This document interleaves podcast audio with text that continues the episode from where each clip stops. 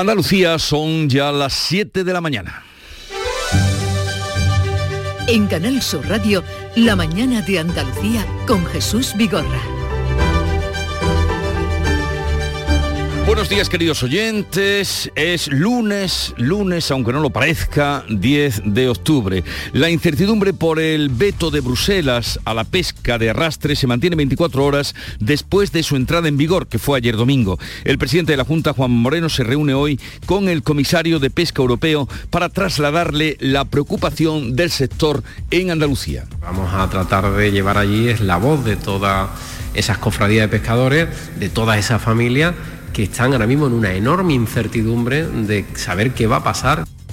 Crisis institucional en el Poder Judicial. El presidente del Consejo General del Poder Judicial dejará hoy su cargo, tal como anunciara a principios de septiembre. PSOE y PP siguen muy lejos del acuerdo para renovar el órgano del gobierno de los jueces que lleva cuatro años en funciones. Carlos Lesmes ha confirmado así su anunciada dimisión.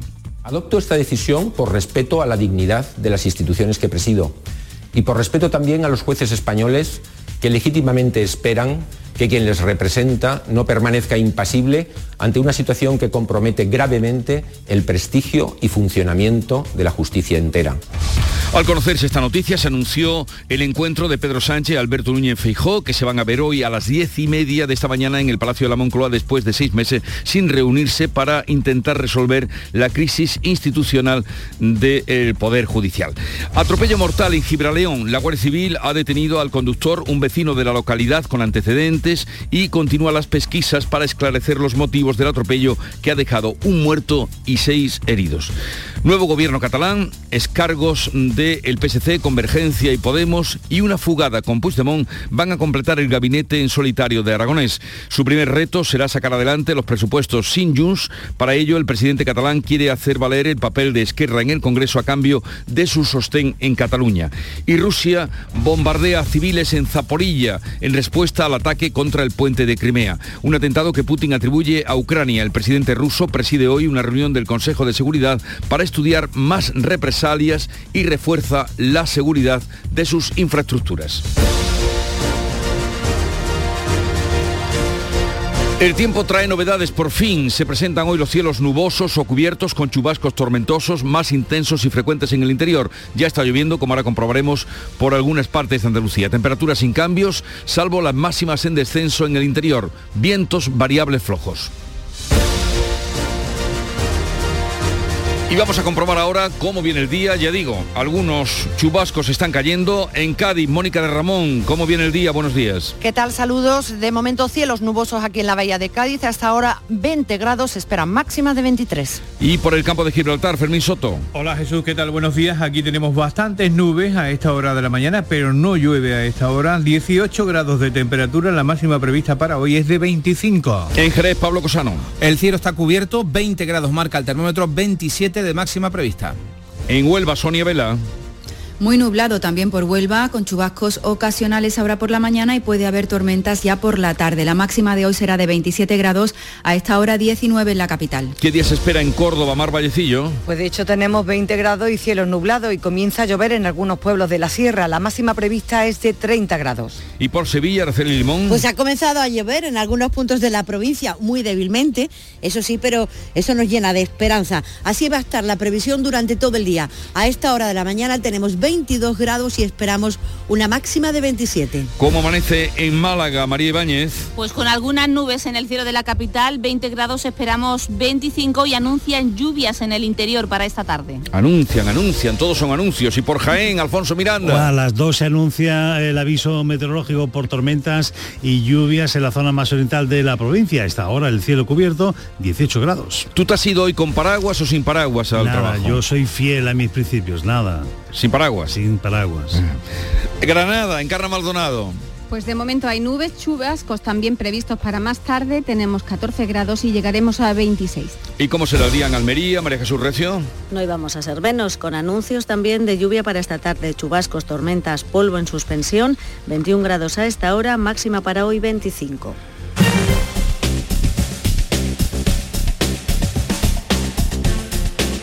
Conectar con la DGT para saber cómo están las carreteras andaluzas. Nos atiende Patricia Arriaga. Buenos días. Buenos días. Arranca esta jornada de lunes y a esta hora ya registramos tráfico en aumento de acceso a los grandes núcleos urbanos, especialmente en Sevilla, en la 66 a la altura de Salteras, pero afortunadamente sin retenciones de momento ni en la red viaria principal ni en la secundaria. Eso sí, especial precaución, atención, si van a circular en la provincia de Jaén. Previsión de lluvia intensa con tormenta a lo largo de esta jornada.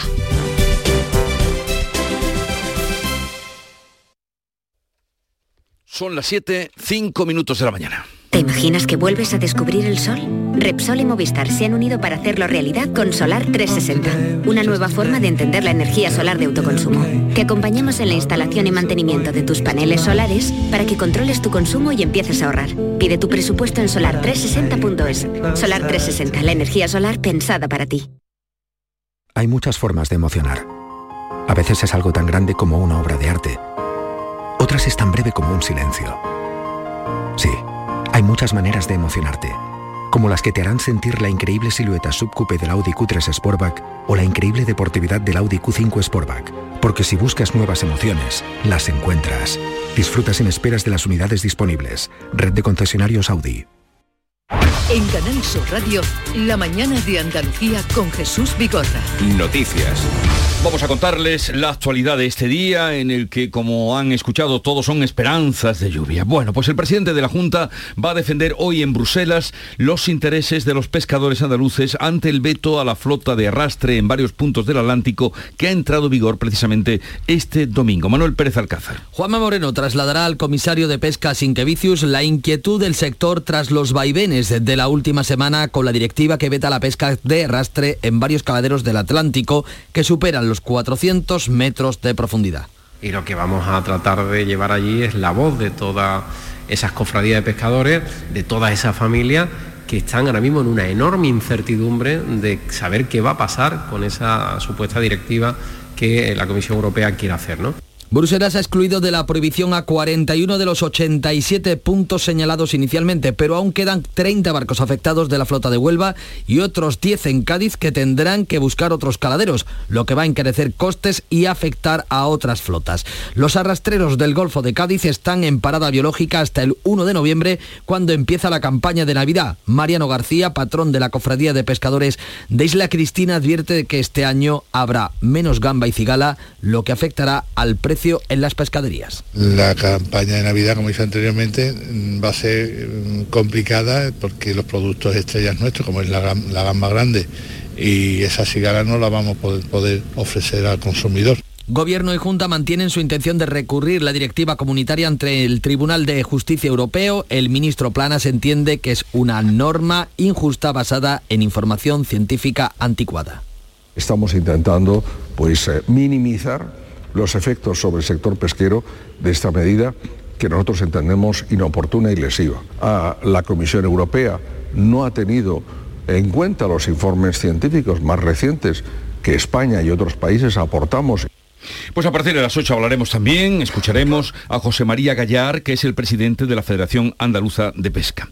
Promoción comercial y política de Andalucía en la cuarta visita institucional de Juanma Moreno a Bruselas como presidente de la Junta, Ana Giraldez. Moreno se reunió hoy con el nuevo presidente del Comité de las Regiones, Vasco Cordeiro. También asiste a una acción comercial de Estenda que lleva por título Descubrir el sabor de Andalucía y que va a contar con la presencia de 13 empresas andaluzas. Mañana participará en un acto institucional por el Día de la Hispanidad dedicado al 500 aniversario de la primera circunnavegación del Cano y que va a contar también con la presencia de la presidenta del Parlamento Europeo con Roberta Metzola. Y también este martes asistirá e intervendrá por primera vez de forma presencial y como vicepresidente ante el Pleno del Comité de las Regiones. El presidente del Poder Judicial y a su vez del Tribunal Supremo dimite este lunes ante el bloqueo para renovar el órgano y además tal como había anunciado desde el pasado 7 de septiembre. La dimisión del ESMES abre una crisis institucional sin precedentes y fuerza a Pedro Sánchez a reunirse hoy con Feijóo. Francisco Ramón. En un vídeo grabado en la sala de reuniones del Consejo, el propio Carlos Lesmes anuncia que este lunes va a hacer oficial la dimisión a la que se había comprometido, pero que había retrasado la espera de un acuerdo in extremis para la renovación de los magistrados del Tribunal Constitucional y también de los vocales del Poder Judicial, cuyo mandato lleva cuatro años caducado. Lesmes dice haber perdido toda esperanza de ante el deterioro del Supremo y del órgano de gobierno de los jueces. Perdida toda esperanza de rectificación y ante el patente deterioro del Tribunal Supremo y del Consejo General del Poder Judicial, que no puedo evitar, mi presencia al frente de estas instituciones carece ya de utilidad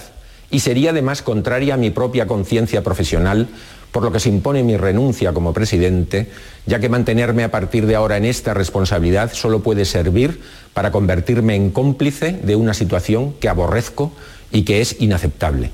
Por eso ha pedido Lesmes incorporarse de inmediato a su destino como magistrado del Supremo. Su dimisión abre una crisis, como decimos, institucional en la justicia, en el tercer poder del Estado. La Asociación Profesional de la Magistratura dice que Lesmes ha cumplido lo anunciado y le honra. El Foro Judicial Independiente califica la renuncia de incomprensible e inútil. Jueces para la Democracia considera que podría haber esperado hasta el jueves y la Asociación Judicial Francisco de Vitoria insta a los partidos a renovar ya el Poder Judicial. La Comisión Europea ya a España de la necesidad de esa renovación de las instituciones y modificar a su vez el modelo de elección de vocales antes de asumir la presidencia de turno de la Unión Europea el próximo mes de junio. Pero Sánchez ha citado a las diez y media de la mañana al líder de la oposición, al presidente del Partido Popular, Núñez Feijó, con el que no se reúne desde el pasado mes de abril. Pues veremos qué sale de esa reunión. Y ya cambiando de asunto, la Guardia Civil investiga el atropello múltiple que ha dejado este domingo un muerto y seis heridos en Gibraleón, un pueblo de Huelva. El conductor responsable ha sido detenido. Se trata de un vecino de la localidad con múltiples antecedentes policiales que se dio a la fuga tras arremeter con su vehículo contra eh, varios de los clientes de dos terrazas de los bares de la localidad. La Guardia Civil detuvo al conductor sobre las siete y media de la tarde, tres horas después del suceso, y se espera que hoy pase a disposición judicial. La alcaldesa de Gibraleón, Lourdes Martín, ha explicado en Canal Sur Radio que el detenido tenía historial delictivo. Es un chico que tenía un amplio historial delictivo. Al chaval pues se le conocían ya ciertos incidentes, no de este tipo, pero de hecho ha estado en prisión, ¿no? El ayuntamiento ha decretado dos días de luto. Tendremos ocasión de hablar con la alcaldesa eh, a partir de las 8 de la mañana.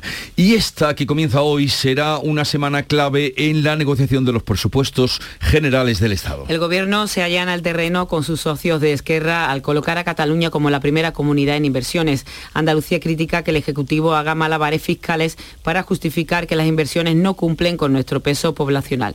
El gobierno suma a la inversión real en Andalucía otros 204 millones de euros para inversiones que realmente hacen la Junta y los ayuntamientos y suma también otros 160 millones del Fondo de Compensación Territorial. La ministra de Hacienda con esta suma de fondos asegura que los presupuestos cumplen con la inversión por población. María Jesús Montero ha criticado que el Partido Popular nunca cumpliera, ha dicho, con nuestro estatuto.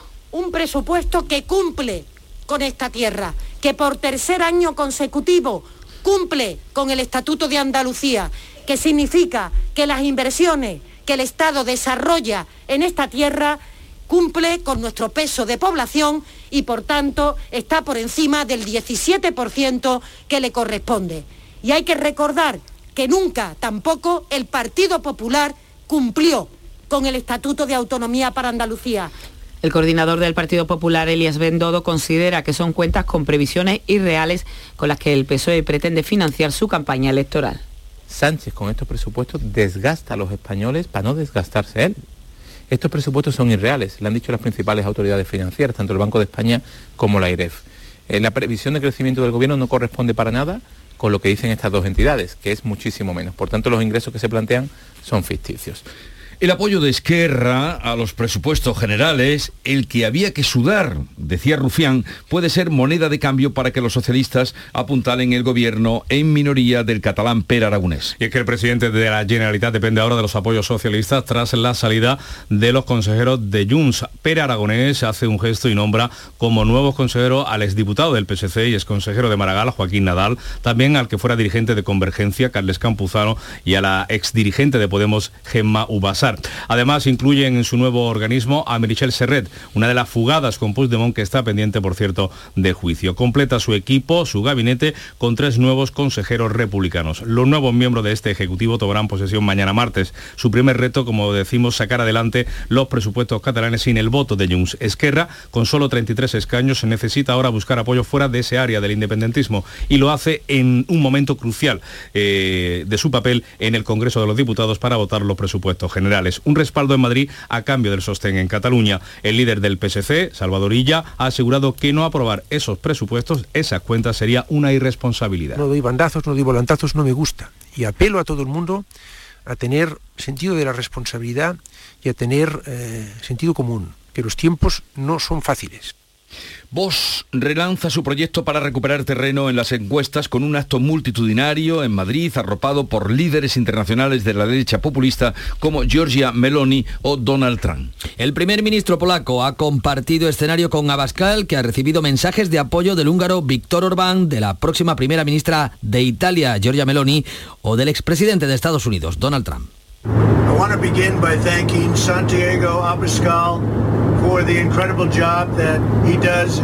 Quiero dar las gracias a Santiago Abascal por el increíble trabajo que está realizando en esta situación única que estamos todos. Tenemos que asegurarnos de que protegemos nuestras fronteras. España es un gran país, ha dicho Trump. En el Viva 22 Abascal ha propuesto la convocatoria de referéndum sobre el control de la inmigración, las leyes de género o para ilegalizar a partidos independentistas. Si pueden seguir siendo legales esos partidos cuyo único, cuyo único objetivo es la ruptura nacional, habrá que decidir si mantenemos esas leyes de género que atacan a la familia, al sentido común, o si las derogamos de un plumazo. Habrá que votar si queremos devolver a sus países aquellos que han entrado sin llamar a la puerta o que han venido directamente a delinquir. Una nueva dana llega hoy a España. Dejará lluvias y bajada en los termómetros en todo el país. Se trata de un sistema frontal que va a atravesar la península de oeste a este. Dejará lluvias débiles y algunos chaparrones desigualmente repartidos por toda la península. En general van a ser precipitaciones de poca importancia que no paliarán la grave situación de sequía. Mientras tanto, las asociaciones de regantes siguen esperando el desembalse de emergencia comprometido por la Confederación Hidrográfica del Guadalquivir. Los regantes siguen sin poder captar agua para el riego de emergencia, pese a que la Confederación acordó iniciar este fin de semana un desembalse para comunidades que no hayan superado las dotaciones máximas autorizadas, hasta un máximo de 20 hectómetros cúbicos. El portavoz de la Asociación de Regantes de Andalucía, Agustín Rodríguez, asegura que estaban preparados para realizar ese riego de emergencia, especialmente para el olivar, pero los cauces solo mantienen los caudales mínimos que exige el medio ambiente no han llegado a la zona regable, no se está produciendo ese desembalse, por tanto está generando una preocupación muy grande. Estábamos pendientes de este desembalse para de alguna forma poder afianzar parte de la cosecha que hemos conseguido sacar adelante, que ya es poca, concretamente ya a final de la campaña.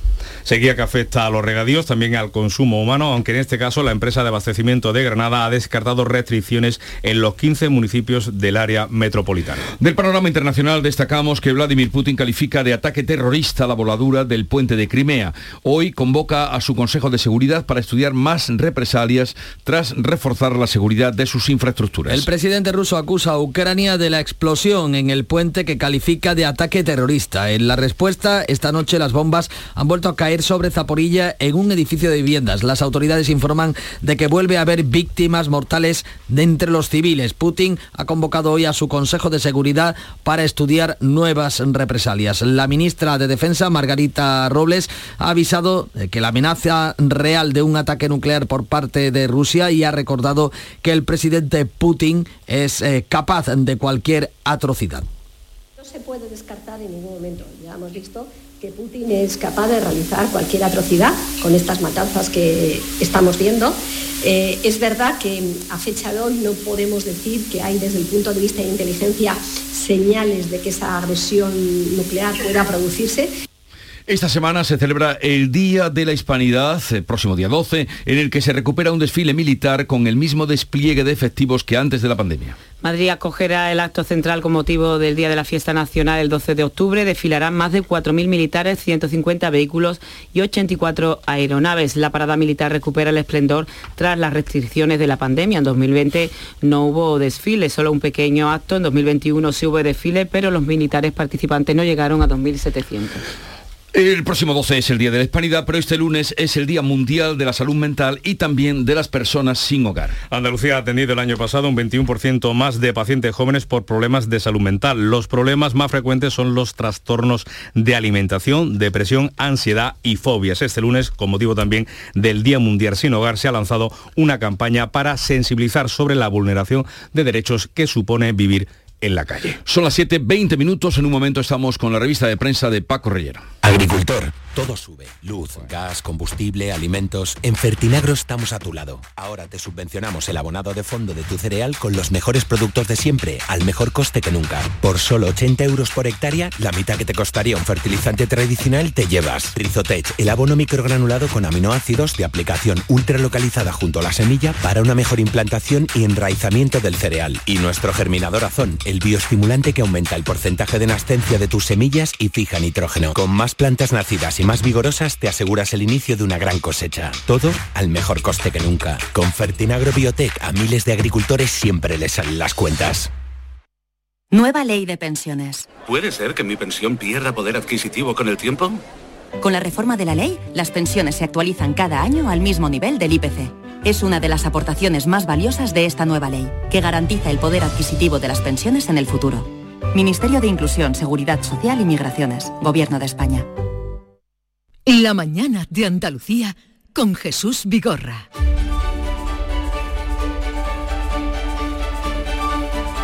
Paco Reyero, buenos días. Buenos días, Jesús Vigorra. ¿Qué tal? La palabra es dimisión y la prensa se esfuerza por explicar los detalles de la renuncia del presidente del Consejo General del Poder Judicial. En la razón, el bloqueo del Consejo empuja a Carlos Lesmes a dimitir. El presidente del Supremo y del Consejo anuncia su marcha. Mantenerme en esta responsabilidad, dice Lesmes, solo serviría para convertirme en cómplice en una situación que aborrezco y que es inaceptable. El español nos cuenta que Lesmes mandó dos WhatsApp, uno a Félix Bolaños, ministro de la Presidencia, y otro a González Pons, responsable del PP, y al ver que seguían impasibles decidió finalmente su renuncia. El diario.es confirma que Pedro Sánchez ha citado a Feijó hoy en la Moncloa para abordar la crisis judicial. Está realmente en todas las cabeceras, en todos los periódicos. El presidente va a exigir al líder del PP que se avenga a renovar el órgano de gobierno de los jueces, que lleva casi cuatro años caducado, pero Feijo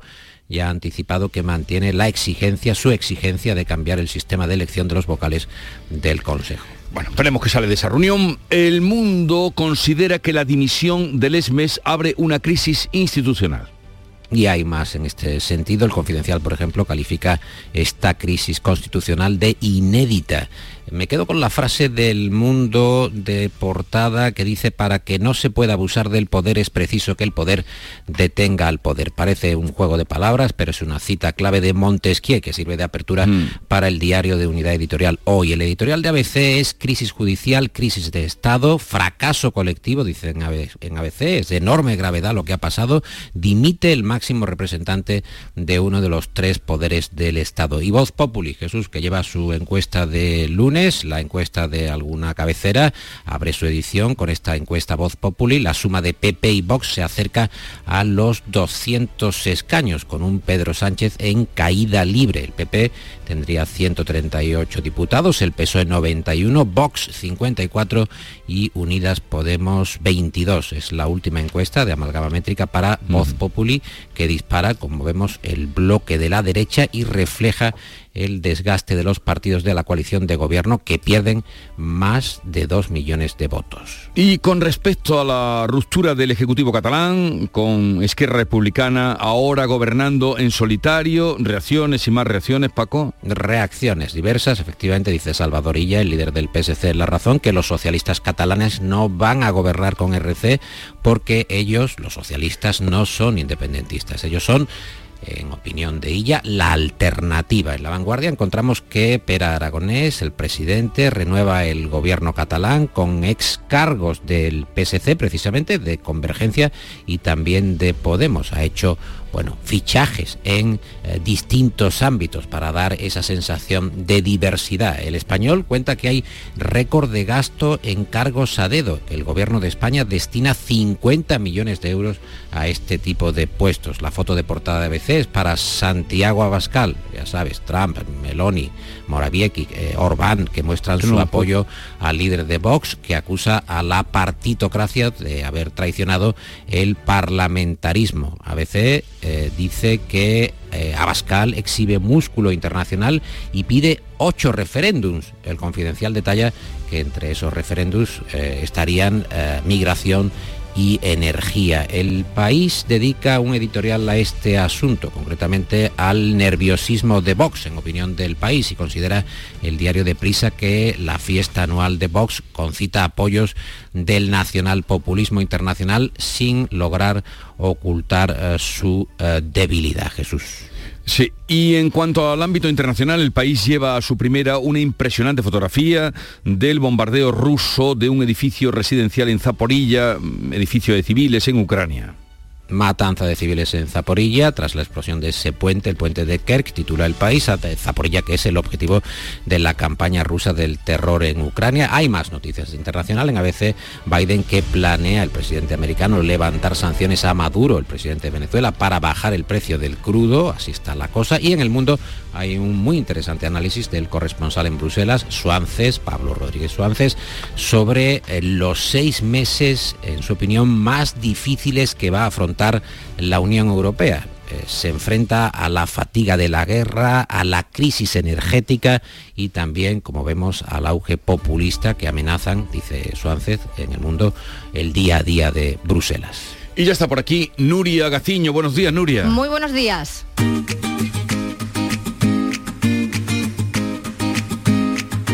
Vitaldent les ofrece este programa. Solo el Almería ha sido capaz de ganar este fin de semana de los equipos andaluces. Sí, de los equipos andaluces de primera y segunda división, el Almería ha sido el único que ha podido vencer este fin de semana. Lo hacía el sábado 3 a 1 ante el Rayo Vallecano, con lo que sale del descenso. El resto, al menos, no ha perdido. Empate el sábado también del Sevilla, empate a 1 con el Atleti de Bilbao en el estreno de San Paoli en el banquillo sevillista. Empate ayer del Betis en Valladolid empate a cero y de nuevo jugando el equipo bético con uno menos y empate a dos del Cádiz con el español.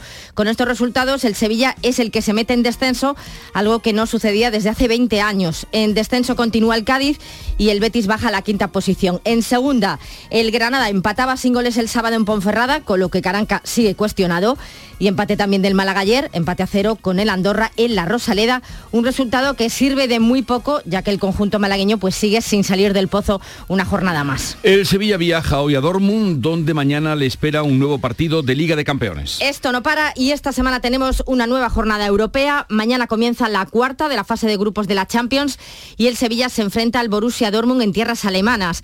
El conjunto de Nervión cuenta ya con muy pocas opciones de hacerse con la segunda plaza del grupo, tendría que ganar los tres partidos que quedan así que en juego el tercer puesto, el que da acceso directo a la Liga Europa.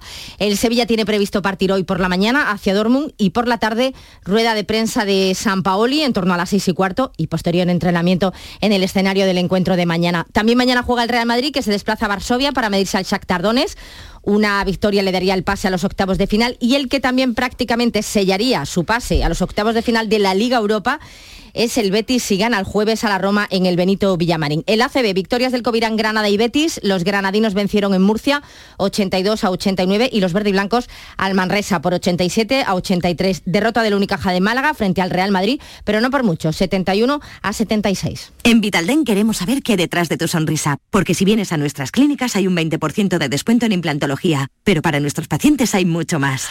La confianza Vine con mi madre a Vitalden hace 30 años y ahora venimos toda la familia.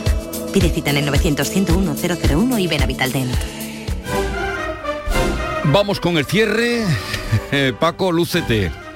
Encontramos en el confidencial cómo, cómo Nuria, cómo Jesús, las capeas están triunfando en plena crisis taurina. Hay, es verdad, un abandono del público a los toros, pero las capeas se han convertido, dicen en el confidencial, en una alternativa a las discotecas. Habráse visto, dicen que en plena crisis como de la tauromaquia, muchos son los jóvenes y no tan jóvenes que apuestan por las capeas como plan alternativo para el fin de semana. Dicen los impulsores que estos eventos en fincas se han convertido en una solución recurrente para los que buscan una fiesta con decenas de invitados en plena naturaleza y con todo incluido. Y que muchas veces que te gusten los toros o que no te gusten es lo de menos. Lo importante es una fiesta en una sierra, en un buen ambiente y bueno, y, atreverse. Yo no sé, Jesús, si tú te has eh, arrimado alguna vez. Hace, hace tiempo. ¿Te has arrimado? Eso ya es muy Qué antiguo. miedo. No, no, no, no, no. Pero yo a lo de la sierra me apunto, ¿eh? Bueno, que tengáis un buen día hoy y Igualmente. una buena semana que comienza Nuria y Paco.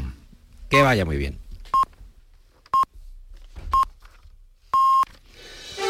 Acaba de dar las siete y media Canal de la mañana. Radio, la mañana de Andalucía con Jesús Vigorra. Y a esta hora hacemos lo propio, que es repasar en titulares las noticias más destacadas que les estamos contando desde las 6 de la mañana con Ana Giraldez. Incertidumbre en los arrastreros andaluces por el veto de Bruselas. El presidente de la Junta se reúne hoy con el comisario de Pesca para trasladarle la preocupación del sector tras la entrada en vigor de la directiva que prohíbe la pesca de arrastre en algunos caladeros del Atlántico. Grave crisis institucional en el Poder Judicial. El presidente del Consejo General del Poder Judicial va a dejar su cargo hoy porque PSOE y PP siguen muy lejos de un acuerdo para renovar el órgano de gobierno de los jueces. Lleva cuatro años en funciones. A las diez y media, Pedro Sánchez y Feijó buscarán un acuerdo. Atropello mortal en Gibraleón. La Guardia Civil ha detenido al conductor, un vecino de la localidad con antecedentes, y continúa las pesquisas para esclarecer los motivos del atropello que ha dejado un muerto y seis heridos. Nuevo gobierno catalán. Excargos del PSC, Convergencia y Podemos y una fugada con Puigdemont completan el gabinete de Aragonés que va a buscar sacar adelante los presupuestos sin Junts. Esquerra hará valer sus votos en el Congreso de los Diputados a cambio del sostén en Cataluña. Rusia bombardea a civiles en Zaporilla. Es la reacción de Putin al ataque contra el puente de Crimea que atribuye a Ucrania. El presidente ruso dirige hoy una reunión del Consejo de Seguridad para estudiar más represalias mientras refuerza la seguridad de sus infraestructuras. Y en cuanto al tiempo, Hoy tenemos cielos nubosos o cubiertos con chubascos acompañados de tormentas. Son más intensos y frecuentes en el interior, donde pueden ser localmente fuertes.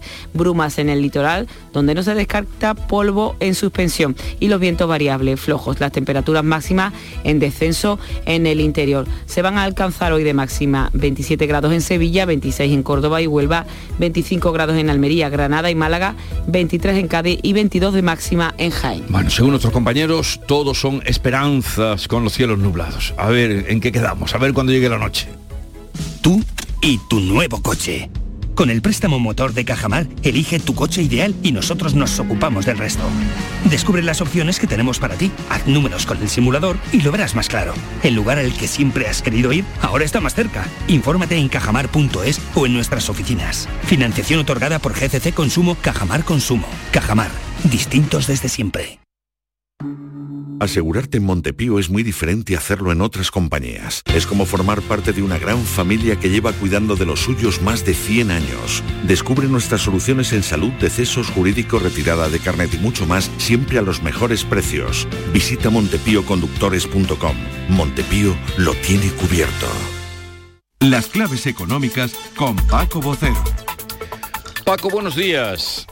Buenos días, Jesús. ¿Qué tal? A ver, a ver, que estamos comenzando una semana y qué tenemos por delante en lo que se refiere a la agenda económica, Paco. Bueno, pues alguna noticia ya la había adelantado. La del presidente de la Junta es bastante importante, que inicia hoy su visita a Bruselas. Pero en esta nueva semana vamos a seguir mm, diariamente el análisis de los presupuestos que van a seguir ocupando espacio en la noticia de los titulares. También vamos a seguir teniendo noticias desde el frente energético a partir del plan de contingencia que el gobierno podría llevar al Consejo de Ministros mañana martes y en el que se deberían de conocer las medidas para el ahorro de gas según los acuerdos suscritos.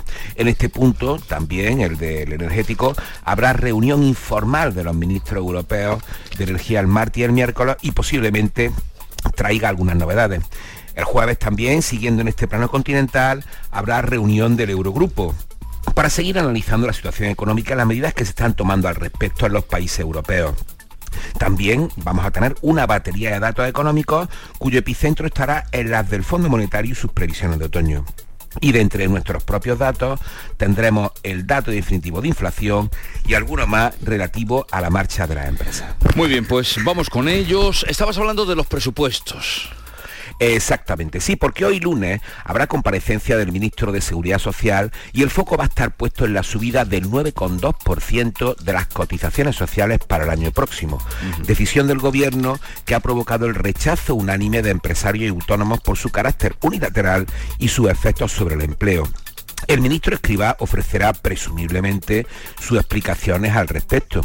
Y en relación con ello, con los presupuestos, vamos a conocer, como te decía, las nuevas previsiones del Fondo Monetario que se van a confrontar con el cuadro macro de nuestras cuentas de la semana pasada. Es muy posible que esa confrontación ofrezca una rebaja llamativa, en línea con la de la realizada hace semanas por la OCDE y las de la semana pasada del Banco de España. Y es muy posible porque la directora gerente del fondo lo avisó también el jueves pasado. El deterioro de los indicadores económicos está siendo intenso en este último cuatrimestre del año y así seguramente lo van a reflejar esas previsiones. Y también tenemos una semana más la inflación, en este caso el dato definitivo del mes de septiembre. En efecto, aunque todos los indicios dicen que se mantendrá el dato adelantado, que recordemos bajó hasta el 9% y el subyacente, que también retrocedió dos décimas desde el 6 hasta el 6,2%, eh, habrá que esperar hasta el viernes para mm, que lo confirmemos. Y finalmente, mira, volviendo a mañana martes, vamos a tener datos empresariales de evolución de las sociedades mercantiles correspondientes a agosto. El de julio avanzó ya una caída del 14% en la creación de empresas sobre julio de 2021 y un aumento del 8% en la disolución. Veremos y más con el fin de la prórroga concursal desde junio. Oye, y el jamón que va a subir mm, entre un 7 y un 10% para la Navidad, ¿eh, Paco? El jamón... Eso me dijeron, ¿eh? te lo cuento como dato económico. el jamón y tanta y tanta No, no el jamón, el jamón. No, no, el jamón, el jamón, el jamón y tanta y tantas cosas. Por Entre un 7 y un 10% para, para esta Navidad. Por cierto, aprovecho la ocasión para enviar un saludo a los cordobeses, paisanos de Paco Boceno, que me dijeron que te escuchaban todos los días. Los plata y los caños se dedican a la, a la joyería, como tantos y tantos talleres en Córdoba. Pues a todos va nuestro saludo y en especial a esta familia que, que trabaja y que me dijeron, bueno... Un saludo, un saludo a tantos joyeros buenos que hay en esta ciudad. Un saludo, querido, y hasta mañana. Hasta mañana. Adiós, adiós. Pipas Reyes son las pipas de siempre. Ahora encontrarás tus pipas Reyes más grandes, con más aroma, con más sabor y más duraderas. Tradición e innovación para traerte tus mejores pipas Reyes. Las del paquete rojo, tus pipas de siempre.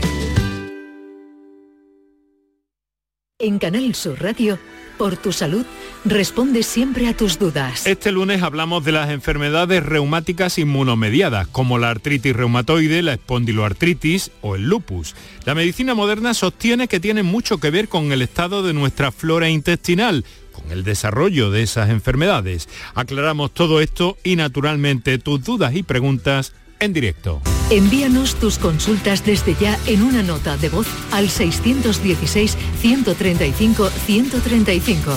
Por tu salud, desde las 6 de la tarde con Enrique Jesús Moreno. Más Andalucía, más Canal Sur Radio.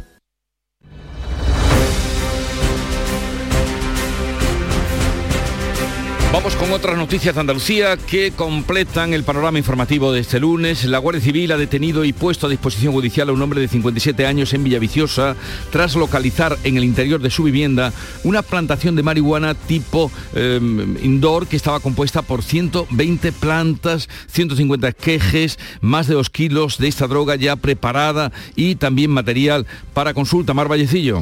También más de 3.000 euros en efectivo y más de 600 dólares. Asimismo se intervinieron de de manera cautelar cinco armas de fuego, propiedad del sospechoso.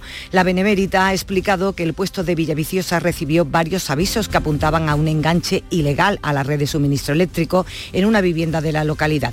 Tras ubicar el inmueble e identificar al responsable, la investigación arrojó indicios de que en el interior del domicilio pudiera ocultarse una plantación de este tipo. Tras confirmar los hechos, se procedió a la detención del responsable como presunto autor de un delito contra la salud pública por cultivo y elaboración de marihuana y un delito de defraudación del fluido eléctrico.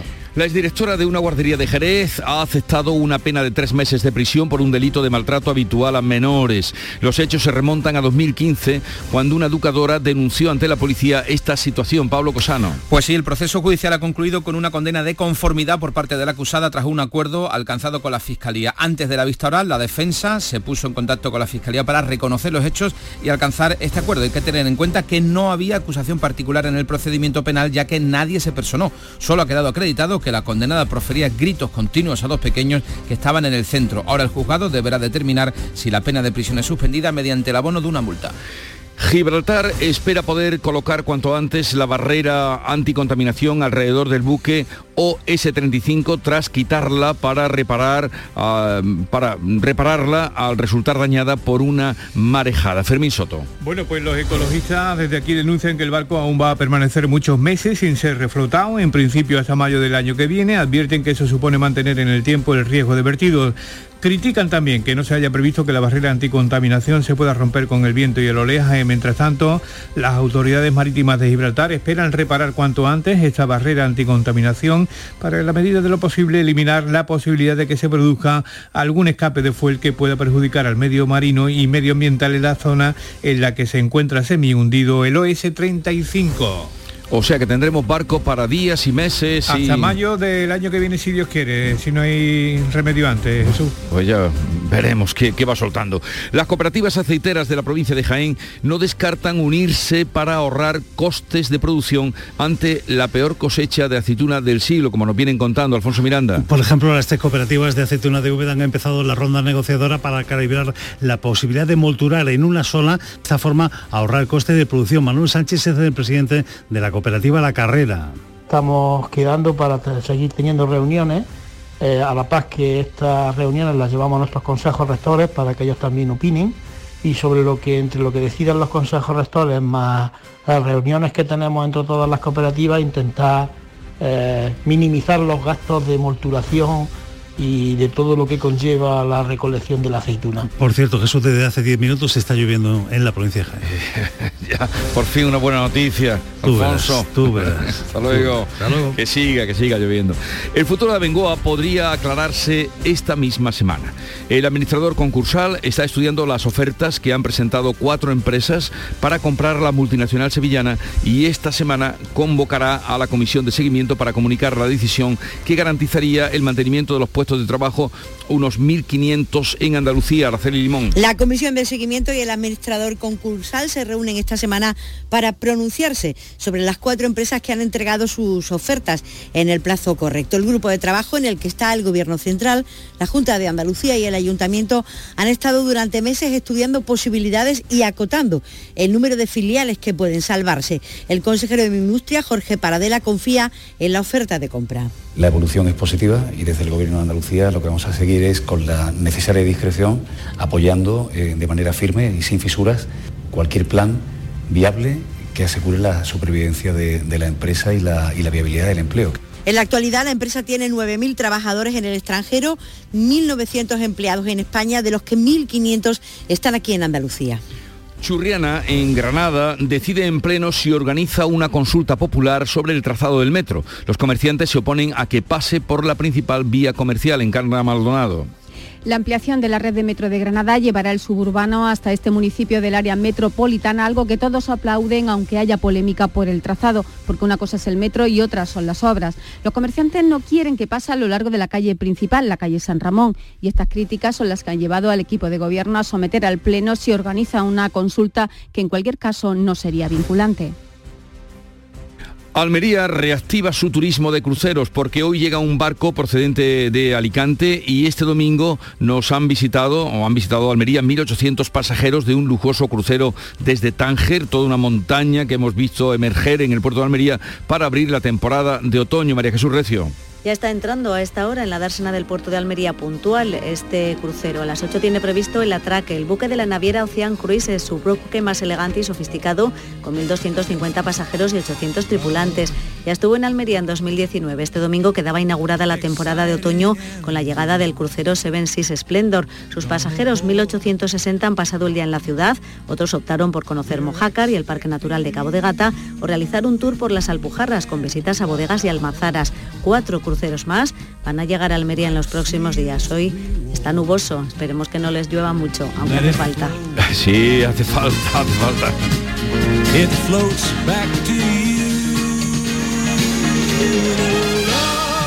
¿Por qué será que siempre que se habla de cruceros aparece esta música? Como cala una serie o una película, ¿por qué será? Hasta luego, María Jesús. Hasta luego. eh, vamos a anunciarles que hoy a partir de las 9 va a estar con nosotros José Antonio Nieto, que es el consejero de justicia, fíjense en el día en el que va a dimitir el, eh, presidente del Tribunal Supremo y el presidente del Consejo General del Poder Judicial. Bueno, hablaremos de la estrategia, del plan que tiene para Andalucía desde su consejería y también vamos a acercarnos al problema de salud mental en el Día de la Salud Mental con Trinidad Rus, directora general de Atención Sociosanitaria, Salud Mental y Adicciones. Llegamos así a las 7.45 minutos de la mañana, 8 menos cuarto, tiempo ahora para la información local. Así es que, atentos. En la mañana de Andalucía de Canal Sur Radio, las noticias de Sevilla. Con Araceli Limón. Saludos, muy buenos días. Está lloviendo en buena parte de la provincia y esa es sin duda la mejor noticia del día. La previsión dice que el tiempo se mantendrá así durante toda la jornada. A esta hora tenemos 22 grados en Sevilla y esperamos una máxima de 27. Les contamos hoy que el ayuntamiento ha destinado este año 11 millones de euros para pagar las horas extras de la policía local por los numerosos eventos que se celebran en la ciudad y que han sido, hasta el momento, 175 procesiones 57 partidos de fútbol y 95 eventos y conciertos. Esto, como acaban de escuchar hace unos minutos, es una semana fundamental para el futuro de Abengoa. Enseguida le contamos todo ello, pero antes los problemas que el agua está provocando en el tráfico. En estos momentos hay 6 kilómetros de retenciones en la autovía de Huelva 5 en el Centenario sentido Cádiz y 3 kilómetros en sentido Huelva, otros 3 kilómetros en el nudo de la gota de leche y en la autovía de Utrera. La circulación es muy intensa en todas las entradas a la ciudad. Prepárate para un cierre de temporada de lujo y colabora con una buena causa. Plaza de Toros de Sevilla, miércoles 12 de octubre a las 5 y media de la tarde. Festival Taurino a beneficio de la Bolsa de Caridad de la Hermandad del Gran Poder con las mejores ganaderías para Diego Urdiales, Manzanares, Daniel Luque, Juan Ortega, Pablo Aguado, Diego Bastos y Marco Pérez. Una cita histórica a la que no puedes faltar. El toreo es solidario. Organiza Empresa Bajés. Venta de localidades en las taquillas oficiales, en la maestranza.es y en la Hermandad. Patrocina Caja Rural del Sur. Suso se la pasa a Joao, Joao se queda solo, va a marcar, no hay nadie, tira ahí, no, ha fallado, qué ocasión más clara, qué ocasión. Las ocasiones están para aprovecharlas. Ven a los concesionarios de Grupo Sirsa y consigue uno de nuestros más de mil vehículos de ocasión de Renault, Dacia, Mazda, Volvo o Suzuki, con hasta 5 años de garantía y un descuentazo de hasta 2.000 euros. Esto sí que es una ocasión, menudo gol de Grupo Sirsa. En Canal Sur Radio, las noticias de Sevilla. Antes de comenzar con el relato de las noticias del día, escuche esto. Por obras en la calle Sor Gregoria, en Santa Teresa, las líneas 6 y 34 de Tusan modifican su itinerario durante toda una semana a partir de hoy, sentido Heliópolis, cuando van hacia arriba, y se desvían por el Paseo de las Delicias, La Palmera y Reina Mercedes. Y como les decíamos, el ayuntamiento ha destinado 11 millones de euros para abonar las horas extras de los policías locales debido al aumento de eventos que se celebran en la ciudad. Según ha podido saber Canal Sur Radio, este mismo mes se ha tenido que inyectar un millón más para poder acabar el ejercicio. Y es que en lo que llevamos de año ha habido 175 procesiones, 57 partidos de fútbol y 95 eventos y, conciertos. El presidente del Sindicato Profesional de Policías Locales, Luis Val, ha explicado a esta emisora que el ayuntamiento inició el año con una partida presupuestaria para horas extras de 4 millones de euros, lo que se gastó en el año 2021, en el que apenas hubo eventos.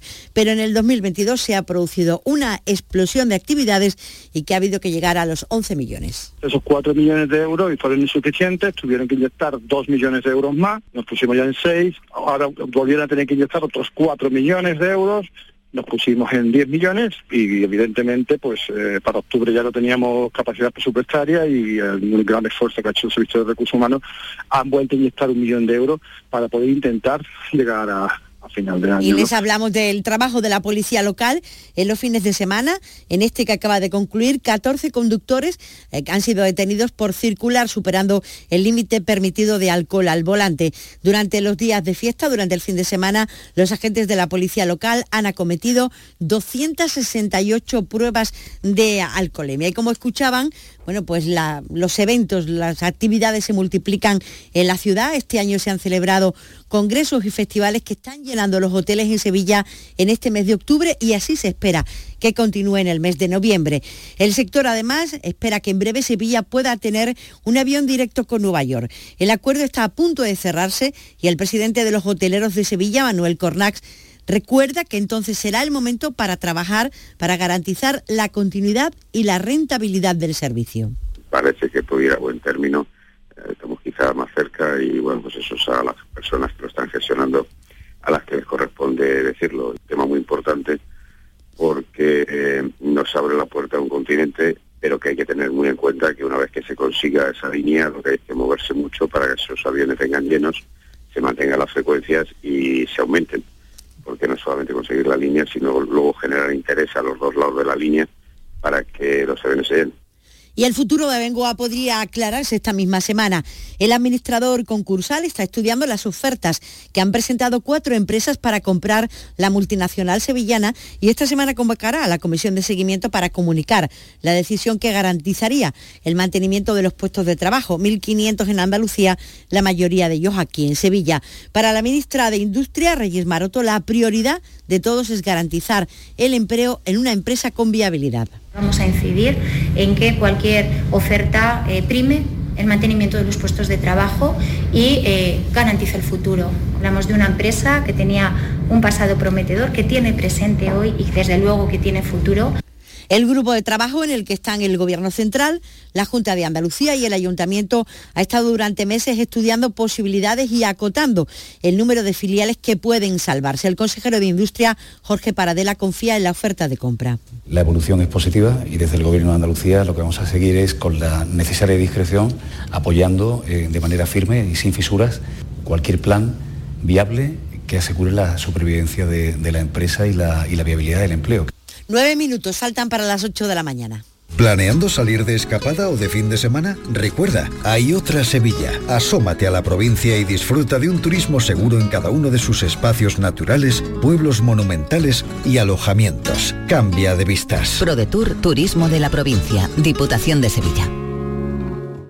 Los lunes a las 10 de la noche, en Canal Sur Radio, El Llamador. Las noticias de Sevilla. Canal Sur Radio. El Centro Regional de Transfusiones Sanguíneas retoma hoy su campaña de donación de sangre entre universitarios. Se celebra con el lema Pocos poco regalos se hacen de todo corazón. Hoy están en la Facultad de Comunicación y en la Politécnica. La portavoz del centro, Dora Díaz, confía en la solidaridad de los estudiantes. Esperamos mm, una gran afluencia de alumnos a los que siempre les recordamos que con 10 minutitos donando, pues son tres corazones latiendo, pueden ayudar a tres enfermos a salvar la vida.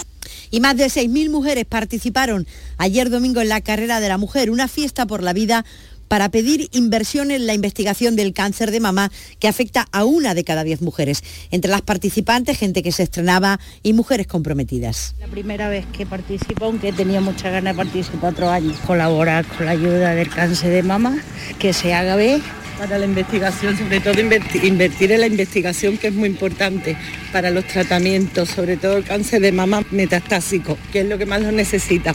La sevillana Carmen Gutiérrez ha logrado su segundo triunfo consecutivo en esa carrera de la mujer. Y vamos con la información deportiva. Antonio Camaño, ¿qué tal? Muy buenos días. Hola, ¿qué tal? Buenos días. Eh, sendos empates de Betis y Sevilla este fin de semana en la jornada del Campeonato Nacional de Liga. El Betis en el día de ayer empató sin goles ante el Valladolid, trabajado punto de los hombres de Pellegrini, que una vez más jugó en inferioridad numérica después de la expulsión de Petzela y además se notó el cansancio después de la competición europea, después del partido ante la Roma. Y el Sevilla de San Paoli que empató a uno ante el Atleti de Bilbao. Se vio cierta mejoría con respecto a la etapa de Julen Lopetegui, pero todavía tiene mucho trabajo por delante el nuevo entrenador del Sevilla. Trabajo que no va a poder realizar porque hoy mismo viaja la plantilla hacia Alemania. Mañana partido de la Liga de Campeones ante el Borussia de Dortmund. Y se ultiman los preparativos para la romería de Valme que se va a celebrar el próximo fin de semana. Hoy se presenta el dispositivo y desde hoy la Policía Nacional va a mantener reuniones diarias hasta el viernes para prepararlo todo. Van a participar 700 agentes. En la romería declarada por la Junta Bien de Interés Cultural, comenzaba ayer el año jubilal, se ha celebrado el 50 aniversario de la coronación de la Virgen y allí el consejero de Turismo y Cultura, Arturo Bernal, ha querido destacar el valor patrimonial de la hermandad también todo su patrimonio, desde la propia Virgen de Valme, que es del siglo XIII, hasta todo su patrimonio en mantones, la propia carroza, la carreta, etcétera. Todo esto son elementos de grandísimo valor. Podemos decir que vamos a seguir apoyando a esta hermandad, a esta, a esta romería y a todos los argumentos singulares que de alguna forma conforman nuestra identidad como, como región. Siguen las noticias, sigue la información en Canal Sur Radio.